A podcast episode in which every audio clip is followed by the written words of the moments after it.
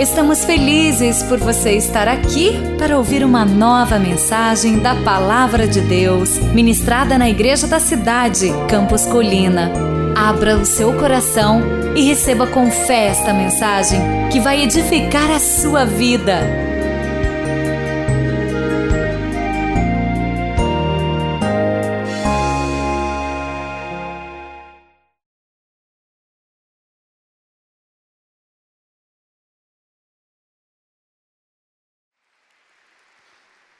Tema que temos estudado essa semana é sobre a fé que empodera. E hoje eu queria falar de uma fé que nos empodera para passarmos os tempos de espera na vida. E eu creio que hoje o Espírito Santo de Deus vai ser derramado sobre esse lugar. E Deus vai te ajudar a passar no teste do tempo. A Bíblia diz em Salmos 40: Esperei com paciência no Senhor, e ele se inclinou para mim e ouviu o meu clamor. Eu creio que Deus quer nos ensinar a passar no teste do tempo, e na hora certa Ele vai se inclinar em teu favor. Por isso, hoje eu queria ler um texto que fala sobre isso em Gênesis, capítulo 15, versículo 1. Se você trouxe Bíblia, abra lá, Gênesis é o primeiro livro da Bíblia, esse é fácil. Capítulo 15, versículo 1. Quem achou, diga amém. Quem não achou, diga misericórdia. Quem não trouxe Bíblia, pega a cola com o irmão do lado, essa pode. Ou no telão, acho que, não sei se passa aqui, está passando ali. Então segue no telão. Diz assim a palavra do Senhor: Depois dessas coisas, o Senhor falou a Abraão numa visão: Não tenha medo, Abraão, eu sou o seu escudo, grande será a sua recompensa. Mas Abraão perguntou: Ó soberano Senhor, que me darás se continuo sem filhos e o herdeiro do que possuo é Eliezer de Damasco? E acrescentou: Tu não me deste filho algum, um servo da minha casa será o meu herdeiro. Então o Senhor deu-lhe a seguinte resposta: Seu herdeiro não será esse. Um filho gerado por você mesmo será o seu herdeiro. Levando para fora da tenda, disse-lhe: Olhe para o céu e conte as estrelas, se é que pode contá-las. E prosseguiu: Assim será a sua descendência. Abraão creu no Senhor, e isso lhe foi creditado como justiça.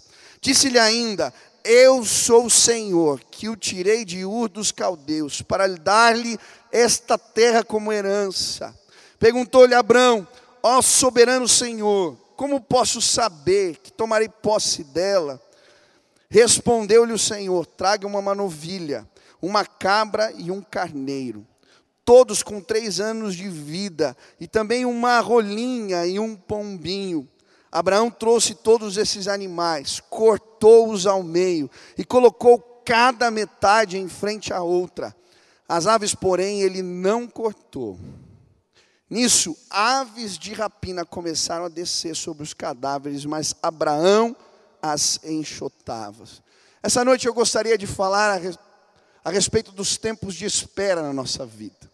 O tempo que antecede o milagre, que antecede a provisão de Deus, o tempo que antecede as promessas cumpridas do Senhor na nossa vida, o tempo que antecede o favor de Deus que nos alcança.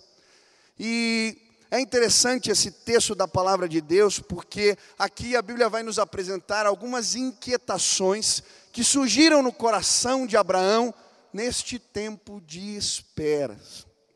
A Bíblia vai nos mostrar uma série de promessas que Deus havia entregado a esse homem que ainda não haviam se cumprido.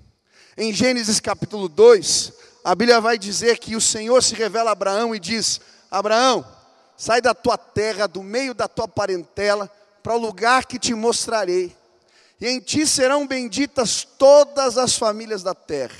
Abençoarei os que te abençoarem e amaldiçoarei os que te amaldiçoarem. Abraão ouviu a voz de Deus, entendeu e foi para o lugar onde o Senhor o mostrou. Mas chegando ali, o Senhor lhe deu outra promessa. Abraão, olha para o norte, para o sul, para o leste, para o oeste. Aonde alcançar os seus olhos, aonde alcançar a sua vista, será seu. Passa mais um pouco de tempo. Deus dá outra promessa a Abraão. Abraão, olha para o pó da terra. E ele olha. Abraão, assim será sua descendência, incontável. Aleluia! Mas agora haviam passado mais de dez anos. Abraão ainda não tinha filhos, e as promessas do Senhor não haviam se cumprido. Ele estava dentro de uma barraca, inquieto, reclamando ao Senhor: Deus, o que, que aconteceu com as tuas promessas? O que, que está havendo? Eu não tenho herdeiros. O herdeiro da minha casa é o Damasceno Eliezer. O que, que aconteceu?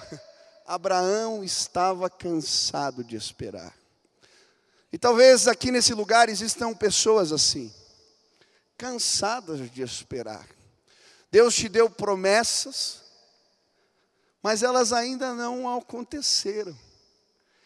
E hoje, em nome de Jesus, eu queria te ajudar a tomar posse de uma fé que nos empodera para passarmos pelo tempo de espera e vivermos tudo o que Deus tem para nós. Diga junto comigo, eu quero viver tudo que Deus tem para mim. Eu creio, você vai viver tudo em nome de Jesus. Amém? Hoje, Deus vai nos ajudar a passar no teste do tempo. Talvez você chegou aqui cansado de esperar. São tantos os motivos. Fato é que nenhum de nós gosta de esperar.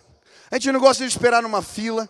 A gente não gosta de esperar no estabelecimento para sermos atendidos. Nós não gostamos de esperar uma ligação que não chega. Talvez você chegou aqui e há tempos o teu desejo é algo muito genuíno. Você quer casar. Quantos aqui são solteiros e querem casar? Levante as mãos.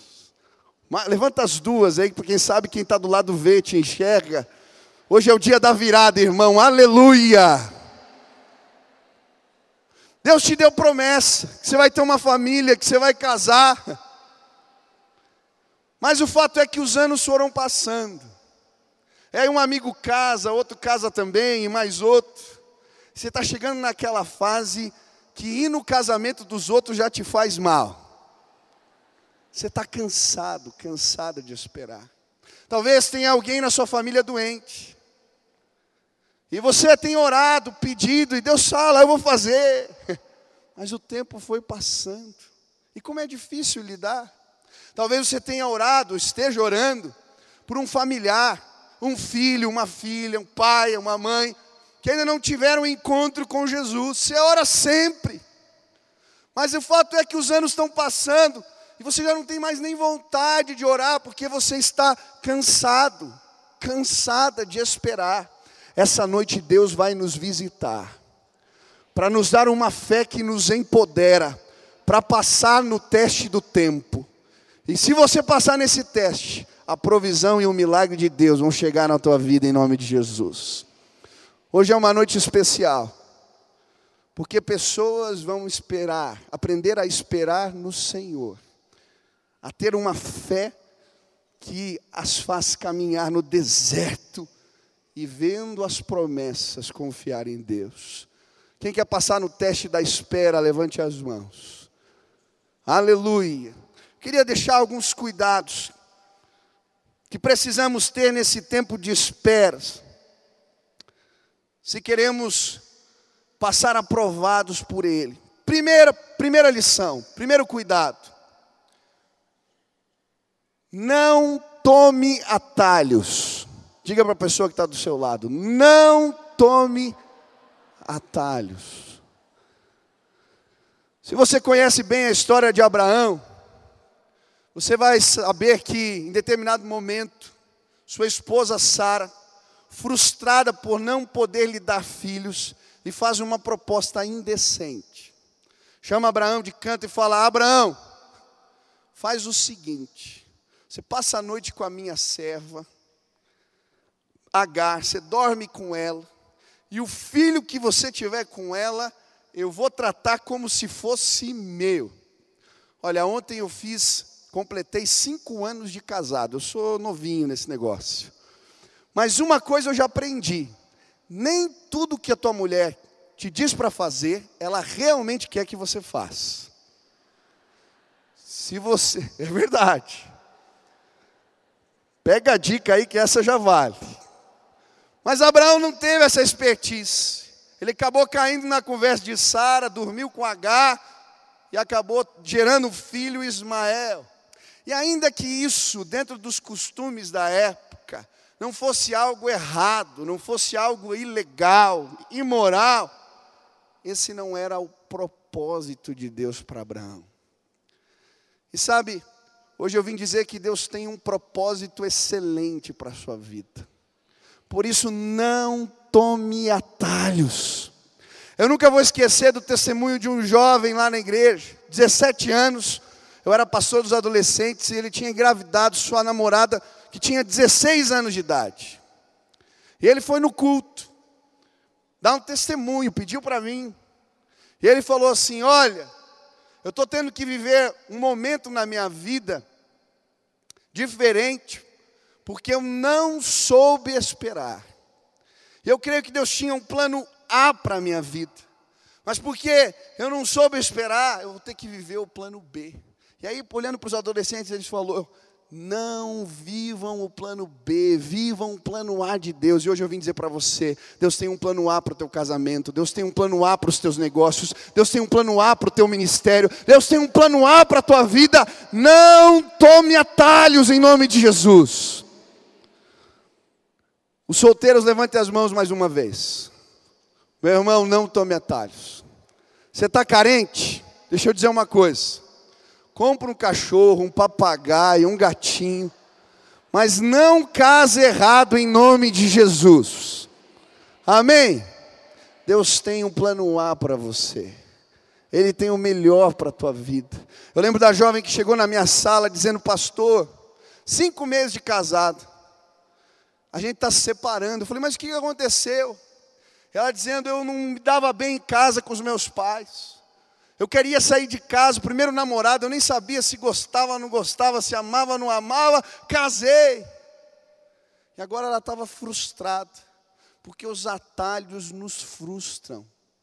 E hoje eu vim dizer para você que está querendo chutar o pau da barraca, que está cansado, meu irmão, em nome de Jesus, Deus tem o melhor se apropria de uma fé que te empodera.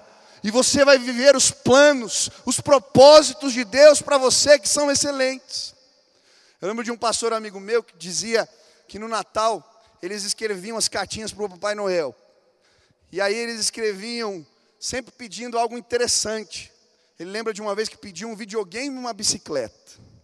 E o pai chegou em casa eles não tinham recurso. O pai mandava escrever a cartinha, mas não tinha recurso. Então ele falou: Olha, Papai Noel passou aqui pela rua, deixou a bicicleta com o vizinho, deixou o videogame com outro, mas eu consegui ainda pegar um calçãozinho do Spider-Man sensacional para você. Ele falou que muitas vezes a gente se acostuma na vida a viver com aquilo que é mais ou menos, mas deixa eu te dizer uma coisa: o teu pai que te ama, ele tem o plano A para você.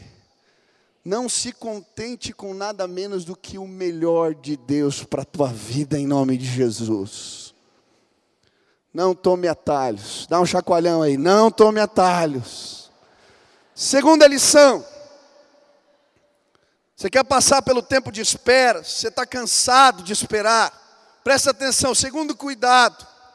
Cuidado com aquilo que limita a sua visão. Cuidado com aquilo que limita a sua visão. Eu acho interessante porque quando Abraão está dentro da tenda falando com o Senhor, seu coração está inquieto, ele está reclamando, porque a sua visão está limitada naquele lugar. Ele olha para frente, ele vê lona, ele olha para trás, ele vê lona, ele olha para cima, ele vê lona. Os seus olhos estão focados apenas na situação, no problema que ele está vivendo. Mas quando o Senhor quer se revelar com Abraão, ele diz: Abraão, sai da tenda. E quando ele sai da tenda, o Senhor fala para ele: agora conte as estrelas. E quando ele começa a contar as estrelas, a visão que o Senhor tem para ele é ampliada. E hoje eu vim dizer para você: saia da tenda e conte as estrelas, porque Deus tem mais para você. Saia da tenda, conte as estrelas, aleluia. Muitas vezes nós ficamos em lugares, em situações e cultivamos pensamentos que são limitadores na nossa vida.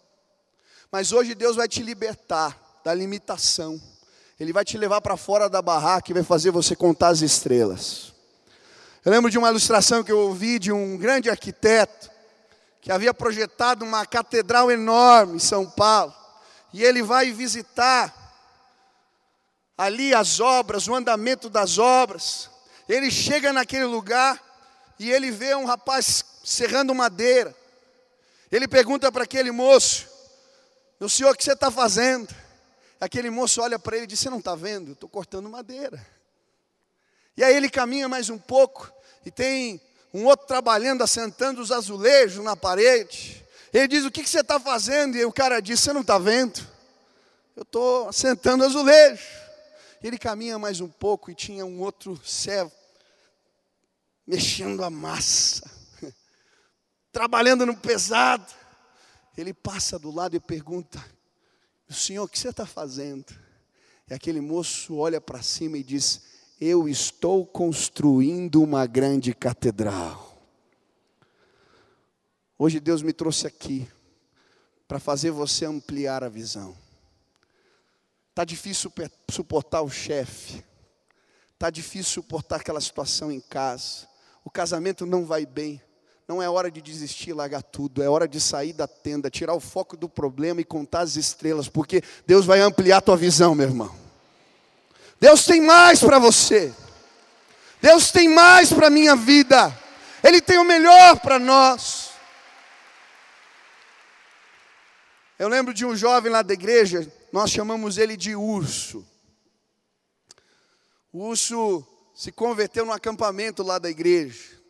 Tinha um senhor lá na nossa comunidade que ele tem um trabalho com escoteiros numa das favelas de Curitiba. E ele usa esse trabalho para tirar os meninos das drogas e apresentar Jesus para eles. E um dia esse senhor chegou na minha sala e falou: Michel, por favor, leva os meninos no acampamento. Eu tenho certeza que Deus vai fazer algo com eles. São doze e não tem recursos. E a gente fez aquela movimentação toda e levei os meninos para o acampamento. Chegou no quarto à noite, antes de dormir, fui pedir para os meninos que estavam no meu quarto para se apresentarem, dizerem o nome, de onde vinham. E aí, de repente, aquele moço negro, forte, desce da beliche e diz: Pastor, meu nome é Urso, aquele ali é o Estrela Pudim, Tuiuiu e o House. Nós somos do projeto lá de escoteiros do seu Humberto. Falei, querido, seja bem-vindo, tá? e aí, o o Urso participou daquele acampamento todo. E eu lembro que no culto da fogueira ele entregou a vida para Jesus. E eu tive o privilégio de batizar Urso, Pudim, Estrela, Tuiu e House. Mas o Urso, nesse tempo da adolescência, ele tinha se envolvido com tráfico. Com nove anos de idade, ele perdeu seu pai. Ele só tinha a mãe que agora estava indo morar em outra cidade, ele tinha 17 anos, chegou na minha sala desesperado, dizendo: Pastor, eu preciso de um emprego, me ajuda. E eu, sem saber o que fazer, peguei o telefone, liguei para o administrador da igreja, falei: Tem um emprego? O Uso está aqui pedindo, e o administrador da igreja, o pastor Nilson, falou para mim: Michel, a gente só tem algo no setor da limpeza. Será que ele topa? Eu falei: disse que estava aceitando tudo. Desliguei o telefone e falei, Uso, arranjei um emprego para você. É mesmo, pastor? É, você vai trabalhar na limpeza da igreja. Ele, tá bom. Aí no outro dia eu estou almoçando, de repente vem o Urso, cabisbaixo. Falei, Urso, senta aqui, o que aconteceu? Ah, pastor, eu não sei, trabalhar na limpeza. Será? e aí, tinha um outro pastor comigo, ele falou, menino, senta aqui. Sabe o pastor Antônio? O pastor Antônio é o pastor mais velho lá da nossa igreja, cabelinho branco. Sabe o pastor Antônio? Falou, sei. O pastor Antônio hoje é líder do nosso trabalho missionário. Ele é responsável por todas as igrejas, são mais de 20 igrejas espalhadas pelo Brasil e as trabalhos com missionários mundo afora. Sabe como o seu pastor Antônio começou? Falou, não, ele trabalhava na limpeza. Depois ele virou o zelador da igreja, ele consertava as portas, limpava os bancos, varria a igreja, e hoje ele é pastor de muitas comunidades. Não despreza os começos humildes. Passou aquela conversa, eu estou trabalhando um dia atendendo, quando eu abro a porta da minha sala, antes disso eu começo a ouvir alguém cantando. Eu tenho a marca da promessa. Eu tenho a marca da promessa, tudo desafinado. Aí eu abri a, a porta para ver quem era, estava lá o urso, com o uniforme da limpeza e o espanador na mão, cantando, porque ele tinha saído da tenda e contado as estrelas. Hoje o urso está terminando a faculdade dele, quem sustenta a sua casa é o urso. Porque um dia ele saiu da tenda e contou as estrelas. Hoje eu vim dizer para você, meu irmão, saia da tenda, conte as estrelas. Deus está trabalhando a seu favor. Não enxerga agora, enxerga a promessa em nome de Jesus. A sua vida vai ser transformada. Quantos aqui estão cansados de esperar? Levante as mãos. Não tenha vergonha, levante a mão. Hoje Deus me trouxe aqui para dizer para você: saia da tenda conte as estrelas. E a Bíblia diz que quando Abraão faz isso, no versículo 6, a Bíblia diz que então, quando ele está contando as estrelas, a Bíblia diz que Abraão creu, e isto lhe foi imputado por justiça. quando a gente enxerga a promessa e não a situação, a fé que empodera alcança o nosso coração. E sabe o que eu acho lindo? A palavra crer no hebraico significa lançar o peso sobre. Eu quero explicar como isso funciona. Essa cadeira ela está solta aqui? Ou ela está presa? Fé é isso. Eu creio que essa cadeira pode me sustentar. Por isso eu lanço o meu peso sobre ela. O problema muitas vezes é que nós ficamos pesados de espírito, porque nos falta fé. Você está sentado numa cadeira porque você crê que ela te sustenta. Você está naquela laje ali, na galeria, porque você crê que ela te sustenta. Eu quero dizer para você, querido, em nome de Jesus, as mãos do Senhor são mais eficientes que essa cadeira, que essa galeria, para te sustentar. Por que, que você está pesado de espírito? Para de focar na situação, enxerga a promessa e se lança, lança o peso sobre as mãos de Cristo, e a fé que empodera vai tomar conta do teu coração. Essa noite tua vida vai mudar. Não é a situação que vai mudar, você vai mudar.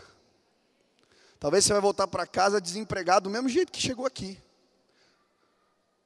Sem dinheiro, duro do mesmo jeito, sem namorado, sem marido igual mas uma fé que empodera tomou conta do teu coração. Você vai receber a promessa em nome de Jesus. Diga para o irmão que está do seu lado: você vai receber a promessa. Aleluia! Terceiro cuidado. Pastor, como é que eu passo nesse tempo? Como é que eu passo nesse teste? Peça sinais ao Senhor uma revelação específica. Nos tempos de espera, nós precisamos de sinais de Deus. Eu acho interessante essa história porque Abraão pede um sinal para Deus. O Senhor diz que ele vai ser herdeiro de muitos, vai ter muitos filhos, que ele vai ter herdeiros. Deus diz que ele vai ter muitas posses. Ele fala: "Tá bom, Senhor. Então me dá um sinal de que isso vai acontecer." E Deus fala para ele: "Abraão, pega animais, corta esses animais no meio e deixa um posto de frente para o outro, uma metade de um animal de frente para outro. Quando eu li esse versículo, eu fiquei tentando entender que sinal era esse. Mas sabe, Abraão podia entender, porque nos tempos antigos havia algo que eles chamavam de aliança de cortes. O que era aliança de cortes? Quando alguém ia fazer um compromisso, e assinar um contrato com alguém, o jeito deles fazerem isso lá atrás era pegando animais, cortando no meio, e então aquelas pessoas que estavam firmando o compromisso, elas passavam no meio dos animais, dizendo: Que isso aconteça comigo se eu não cumprir a minha parte no acordo. Agora preste atenção no texto. Se você ler até o final do capítulo, a Bíblia diz que vem fogo, e eu sempre achei que o fogo consumia os animais, mas não. A Bíblia diz que o fogo passa no meio dos animais. O que a Bíblia está dizendo é como se Deus dissesse a Abraão: que isso aconteça comigo, se eu não cumprir aquilo que eu te disse. Hoje eu quero te apresentar um Deus que não é homem para mentir, nem filho do homem para que venha cometer engano. Ele é Deus Todo-Poderoso. Se Ele te disse, vai acontecer.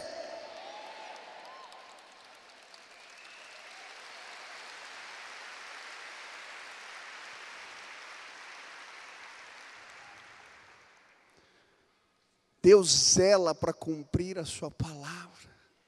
E Ele é tão bondoso que Ele entende a angústia do tempo da espera e para suscitar fé no nosso coração, Ele deixa sinais da Sua graça e do Seu amor.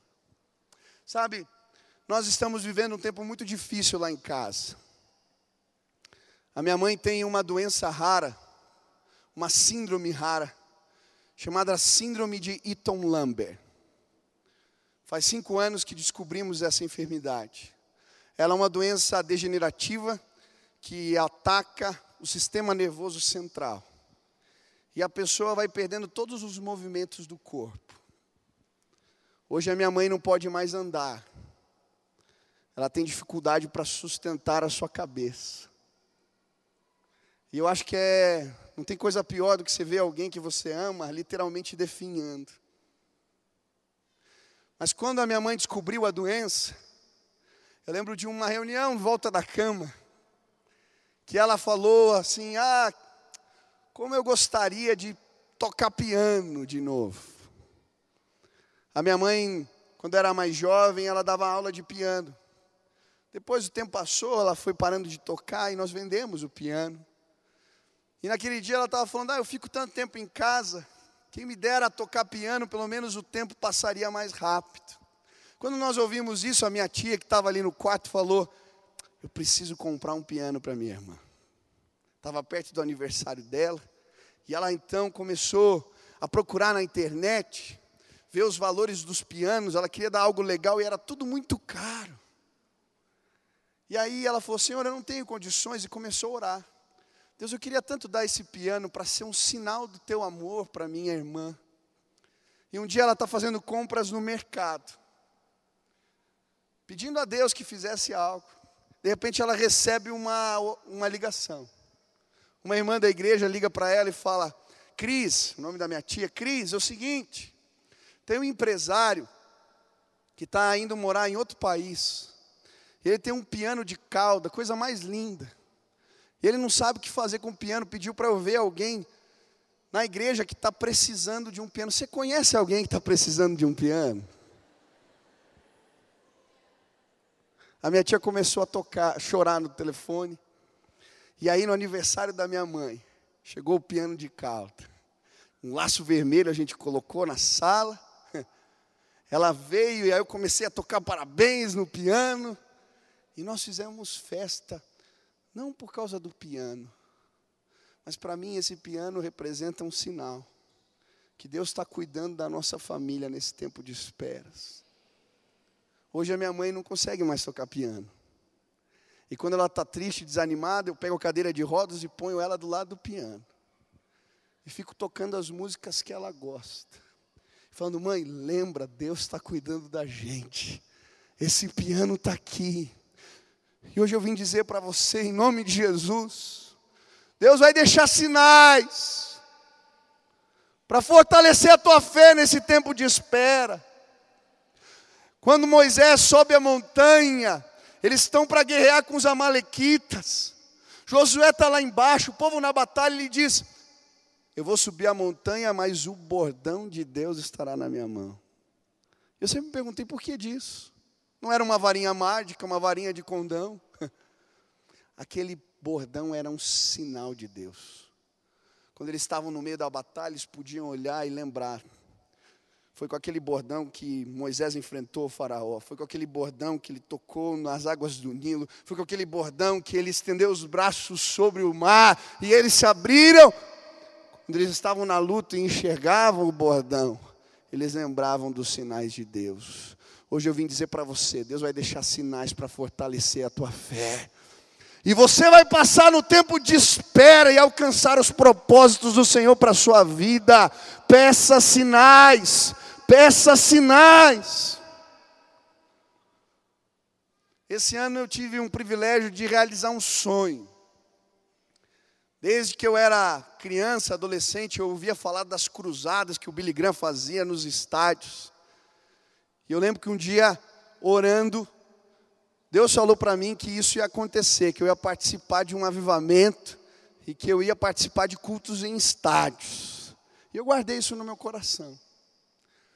E esse ano Deus fez algo muito lindo.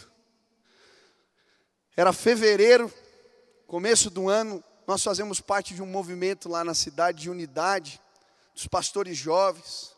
Tem uma programação que acontece há quatro anos chamada Semana do Avivamento. É o culto, uma semana como a da virada.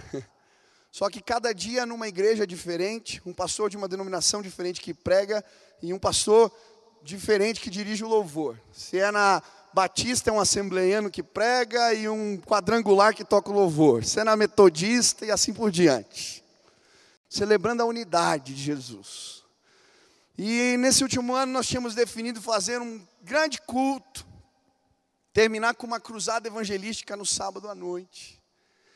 E tínhamos projetado um culto para 5 mil pessoas, 5 a 7. E eu saí na incumbência de procurar um lugar para comportar essa gente. E lá em Curitiba tem um estádio, né, quem aqui torce para o Atlético Paranaense conhece a Arena da Baixada. Eu sou palmeirense e atleticano. Então, tem palmeirense aqui, tem gente boa, olha só. Não vou nem perguntar o resto. E aí eu fui lá, porque tinha esse espaço alternativo, um lugar chamado Areninha, que cabe 5 mil pessoas, uma tenda. Cheguei naquele lugar, e aí o jovem que estava me apresentando, ele lá da igreja, estava me mostrando as coisas. Quando terminou, ele falou, pastor, não quer entrar no campo? Eu sou atleticano, eu falei, lógico que eu quero. Ele falou, então tá bom. Aí me levou no gramado, mas antes ele me levou nos vestiários. Quando eu estava no vestiário, ele falou assim: Pastor, espera um pouquinho, que eu vou ligar o som da torcida para você ouvir aqui. Falei, Mas tem isso aqui? Ele falou: Tem. e aí eu estou lá no vestiário, de repente começa aquele barulho de multidão assim. E aí eu fui subindo as escadas que dão do vestiário para o gramado, já estava até meio nervoso. Quando eu pus o pé no gramado, eu vi aquele lugar lotado. Mas não era um jogo de futebol. Era a igreja do Senhor Jesus reunida na cidade. Deus faz a gente sair da tenda e contar as estrelas. A gente foi debaixo do gol. E eu orei assim, Senhor, se essa visão vem de ti. Estávamos em três. Eu não sei se tem agenda. Era fevereiro. Nosso evento era em julho. Eu não tenho dinheiro. Mas se é do Senhor, faz acontecer. Um mês e meio depois, nós estávamos assinando o contrato com o Atlético Paranaense. Mas deixa eu te contar, naquela semana, eles mandaram o orçamento do contrato. 550 mil reais. Mesmo que eu vendesse todos os convites, nós tínhamos combinado que o convite ia custar 10 reais por pessoa. Para todo mundo poder convidar os amigos não crentes. Mesmo que eu vendesse todos a capacidade de 40 mil, não pagava a conta. E pior, o evento não custou 550, custou 800 mil reais. E aquela semana eu precisava decidir. E eu fui orar. Falei, Deus, como é que eu assino um contrato? Eu não quero ser responsável. Eu não tenho dinheiro. Ah, e mais. Nós tínhamos combinado que não íamos divulgar nome de nenhum artista, de nenhum pregador. O único nome que seria divulgado era o nome de Jesus nos outdoors da cidade, nos adesivos nos carros, todo só o nome de Jesus. lembro de um pastor que eu fui falar sobre isso, que a gente ia fazer um evento, ele falou: Meu filho, vocês não vão colocar nem 10 mil, lugar, nem 10 mil pessoas nesse lugar. Eu lembro que eu disse para ele, querido, Pastor, Jesus continua atraindo multidões nos nossos dias. Você vai ver, vai estar tá cheio. e aí tinha que tomar a decisão. Peguei minha Bíblia, devocional e falei: Senhor, me dá um sinal. O que, que eu faço? Abri o devocional. O título do devocional era Chuva de Pão.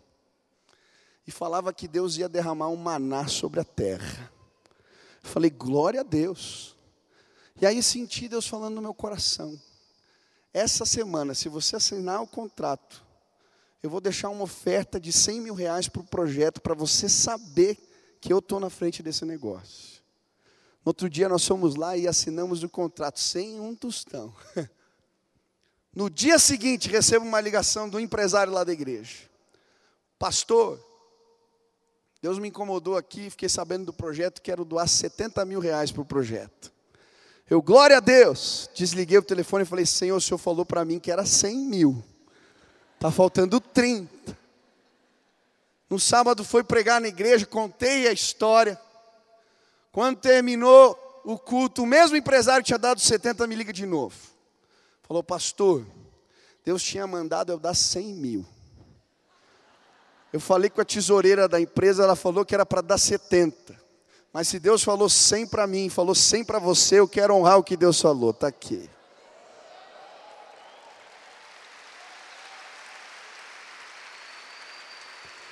Pera. Dia seguinte, outra ligação, outro empresário. Pastor, Deus mandou dar 30 mil. Passou alguns minutos, uma mensagem. Pastor, Deus mandou dar 15 mil. Na primeira semana do projeto, nós já tínhamos 145 mil reais para começar. Acabou os ingressos. Tive que colocar a cadeira no gramado. E queridos, para honra e glória do nome de Jesus, nós batemos o recorde de público da Baixada. No jogo da Copa do Mundo tinha 39 mil. No culto da igreja na cidade, 43 mil pessoas estavam naquele estádio.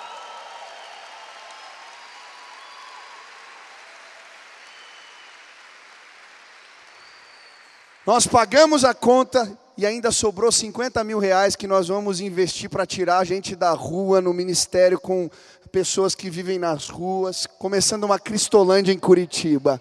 Deus é bom. Eu quero te mostrar um vídeo do que aconteceu lá em Curitiba. Dá para passar, querido? Olha o que Deus fez.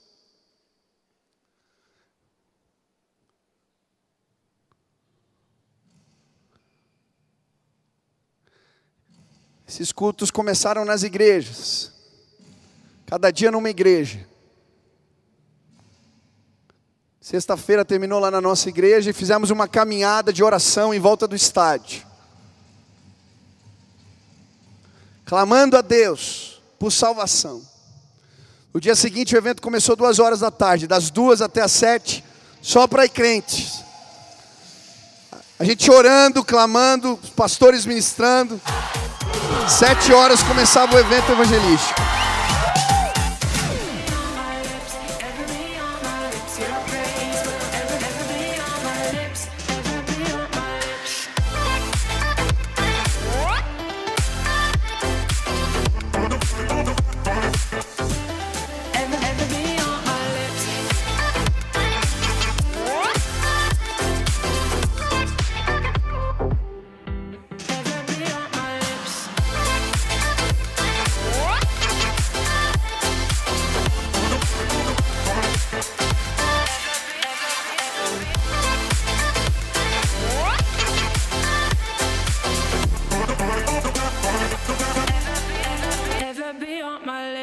Terminou o tempo de preparação, agora começa o culto. Jesus continua atraindo multidões. 40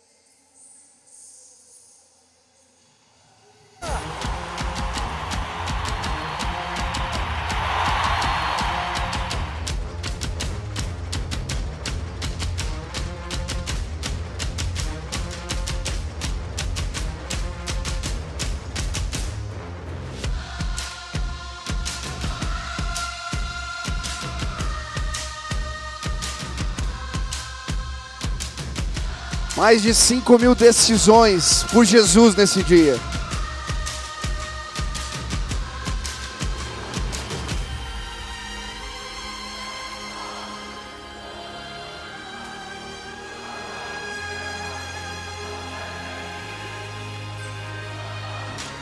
Nesse momento nós oramos pelo Brasil, vestimos o estádio verde e amarelo e declaramos que há jeito sim para o nosso país, o nosso país vai mudar.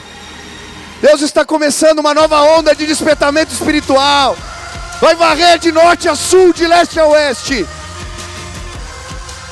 Deus restaura a cana quebrada e reacende o pavio que fumega. Ele conserta o que não tem conserto. Ele vai consertar o nosso país, sim, em nome de Jesus.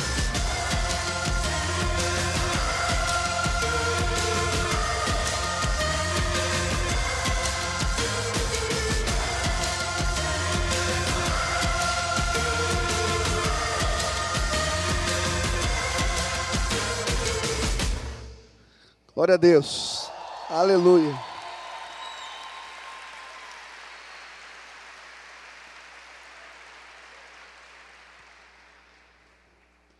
Só está começando o que Deus tem para a nossa terra. Na minha geração, eu vou poder dizer que mais 50% desse país é evangélico. Porque uma onda de salvação vai varrer o Brasil. E o que aconteceu em Curitiba vai se espalhar pelas capitais do país. E você vai ter o privilégio de ir no estádio cultuar ainda um dia. Porque Deus está levantando uma igreja forte, unida, que resolveu dar as, mãos e entender que nós somos a voz profética nessa terra. Chega de olhar para a tenda, vamos sair da tenda e contar as estrelas, porque o nosso país vai mudar sim nos nossos dias. Deus tem coisa nova. É um tempo de virada. Deus está revelando o pecado da nação como nunca antes. Sabe por quê? Ele vai lavar a nossa terra com o sangue do Cordeiro de Deus. Eu vou andar de cabeça erguida e poder dizer que sou brasileiro. Porque muito jovem, querido, deixa eu te dizer, você que é jovem, não fale que esse país não presta. Não fala que esse país não tem jeito. Bata no peito e diga: Eu sou brasileiro. E eu sou homem de Deus, mulher de Deus. E vamos escrever uma nova história nos nossos dias. Chega de sermos vítimas.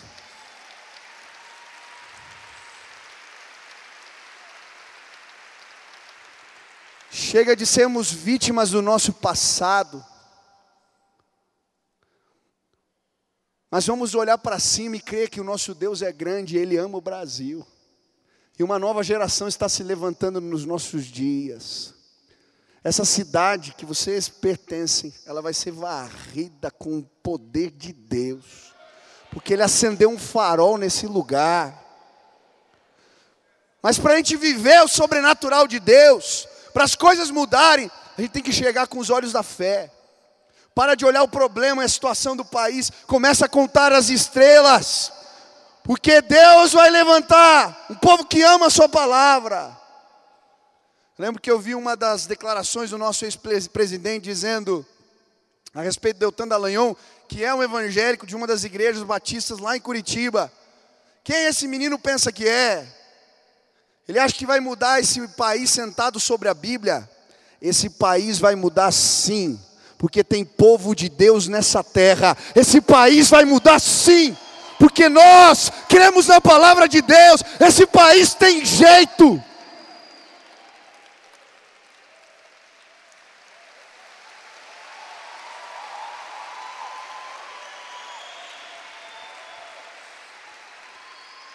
Chega! Sabe qual é o melhor país do mundo para se viver? No Brasil, porque o maior avivamento de todos os tempos vai acontecer nessa terra. Para de andar reclamando da vida, irmão. Levanta a cabeça. É na crise que a gente constrói uma nova história. Eu estava lendo a declaração do primeiro-ministro, presidente de Israel. Ele dizendo: em 60 anos nós saímos do meio das ruínas e nos tornamos uma potência. Numa guerra de seis dias, onde todo o Oriente se virou contra nós, nós acabamos, desbaratamos com os inimigos e ampliamos o nosso território em seis dias como nunca antes. Nós cremos num Deus Todo-Poderoso. E hoje eu vim dizer para você, Chega dessa esse discurso de vira-lata que nos alcançou. Nós somos filhos do Deus Altíssimo. Eu sou brasileiro, a minha terra é abençoada, o meu povo é abençoado. Eu posso contar as estrelas hoje à noite e ver o que Deus vai fazer. E eu já vejo os sinais, os sinais, os escândalos de corrupção governantes com um pensamento equivocado caindo por terra, Deus desvendando, Deus levantando as igrejas, unindo o povo para darem as mãos, casas de oração, igrejas crescendo. É o tempo, chegou o tempo, é agora. Se levante em nome de Jesus. Leia os sinais.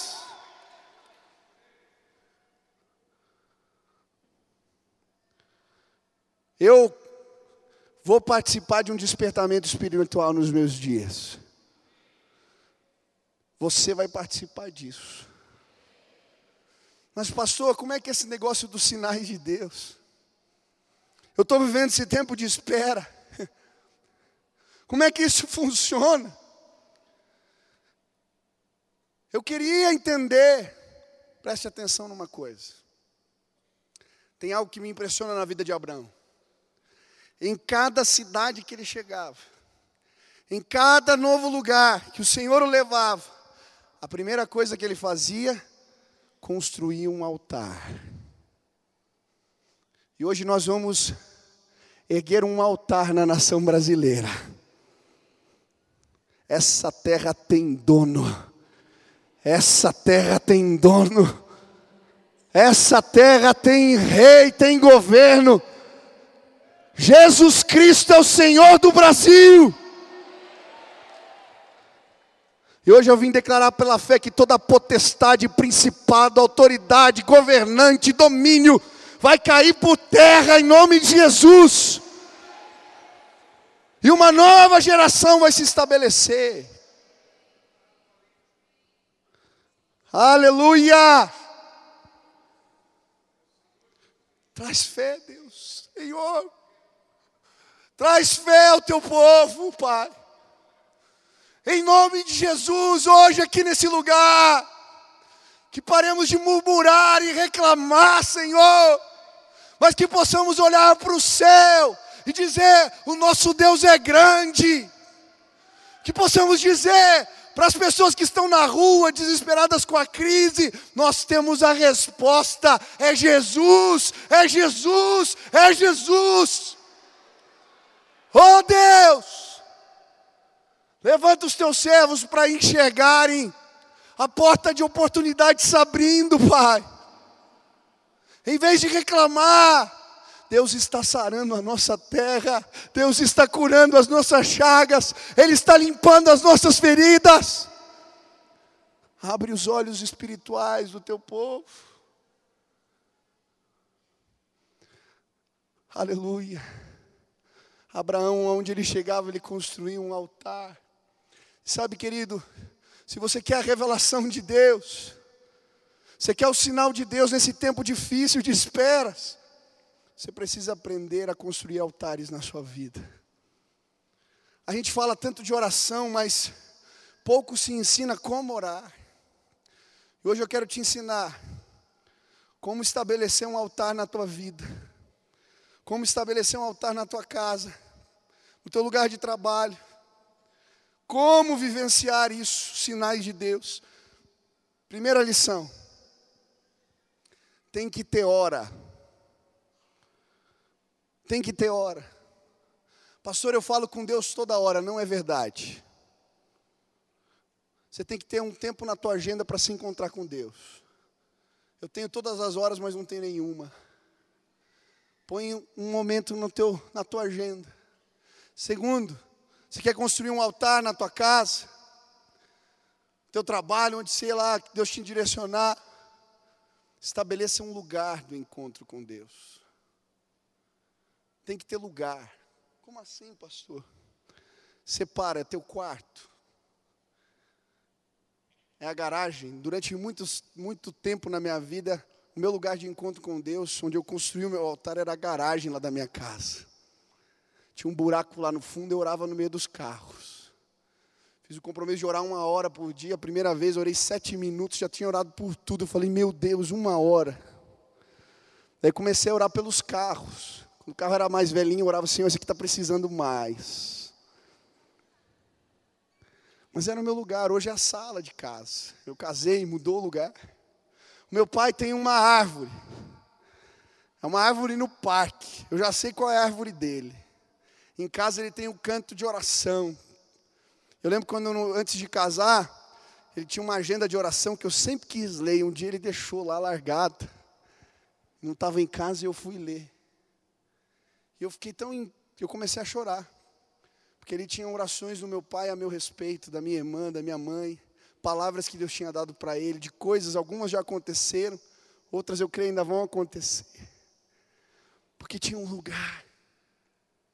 Mas, pastor, como é que eu oro? Presta atenção. Primeiro, tem alguém que possa tocar aqui um teclado, violão? Primeiro, quando você entrar na presença de Deus, aquieta teu coração.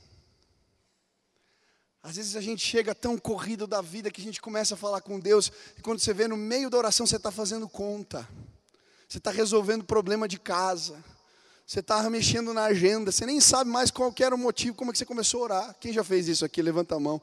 Ufa, não sou só eu. Quando você entra na presença de Deus, põe uma música como esse piano aqui, ó, suave. Ou então, se não tiver música, para, fica quieto. Lê um salmo. Aquieta o coração. Aí na presença de Deus, começa a, a declarar louvores. O Senhor é maravilhoso, o Senhor é grande, o Senhor é bom, o Senhor é digno. O Senhor, Tu és Deus Todo-Poderoso. O Senhor faz milagres, prodígios. A Bíblia diz que Ele habita no meio dos louvores. Aí quando o nosso coração se aquieta e a gente começa a engrandecer, de repente uma santa presença toma conta do lugar onde estamos. E ali você derrama teu coração. Ali é a hora que você fala, estou sentindo, está difícil, está complicado esperar. Você abre o coração. Mas não só abre o coração, você pede sinais e respostas. E aí você abre a Bíblia, você abre o devocional, e Deus começa a falar. E sabe, à medida que a gente vai desenvolvendo essa intimidade com o Senhor, chega uma hora que a gente sabe, a gente entende, Ele simplesmente fala. Você quer ouvir a voz de Deus aqui? Levante as mãos. Eu nunca vou me esquecer de um dia que eu fui lá para o teclado na sala. Eu não estava pedindo nada, eu estava só adorando, falando, conversando com Deus, fazendo isso que eu te falei. Com fone de ouvido lá, no meu canto de oração, falando: o Senhor é bom, o Senhor é grande. E de repente, no meio da adoração, o Espírito Santo falou para mim: pode ir atrás do Samuel, vou te mostrar onde ele está. Samuel era um jovem viciado em crack. Um ano e meio estava limpo, eu discipulava esse menino. Fazia uma semana que ele estava sumido e ninguém sabia onde que é que ele estava. Sua mãe já tinha mandado os amigos que usavam drogas com ele procurá-lo. Estava desesperada, ninguém achava o Samuel. Aquela madrugada Deus falou: Eu vou te mostrar onde ele está. Eu fui para o quarto falar com a minha esposa: Linda, eu vou dar uma volta. de madrugada. Você vai atrás do Samuel. Eu falei, vou. Ela disse que eu estava com uma cara de que Deus ia fazer alguma coisa, então ela falou, vai, toma cuidado. Eu não sei o que é uma cara que Deus faz alguma coisa, mas. Entrei no carro falei, Deus, vou para onde agora? Deus falou para mim, pega a Vicente Machado, uma rua em Curitiba. Peguei o carro, fui na Vicente Machado. Fui reto. Quando cheguei na Praça Osório, Deus falou para mim: Ele está aqui. Eu desci do carro. Eu não procurei aquele jovem. Quando eu cheguei na praça, ele veio na minha direção e me abraçou. Falou, pastor, quem te falou que eu estava no hotel? Eu falei, que hotel, rapaz? Eu estava no hotel. E eu ouvi a tua voz me chamando. Eu desci para ver onde você estava, você não estava lá embaixo, eu vim aqui para a praça. Falei, não era eu que estava te chamando, Samuel, era o Senhor que estava te chamando. E mandou vir te buscar. Nós fomos no hotel, pegamos as coisas dele, eu levei ele para casa. Porque o meu Deus fala ainda hoje. E hoje eu vim dizer para você: você está nesse tempo de espera, está difícil. Constrói um altar. E a revelação de Deus não vai cessar sobre a sua vida. E aí a gente passa. Eu acho interessante como termina o versículo. Ele diz que ele constrói ali o lugar, corta os animais e vinham os abutres. E ele as enxotava. Quando você construir um altar, vai quebrar o cano em casa, vão te ligar na última hora, vão pedir para você fazer alguma coisa. Lembra, são os abutres. Mantém conectado com o Senhor. E a revelação de Deus não vai parar na sua vida.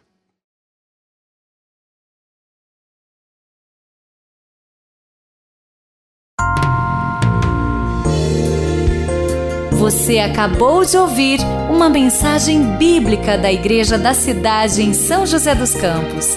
Se esta mensagem abençoou sua vida, compartilhe com seus amigos em suas redes sociais. Obrigada e que Deus te abençoe.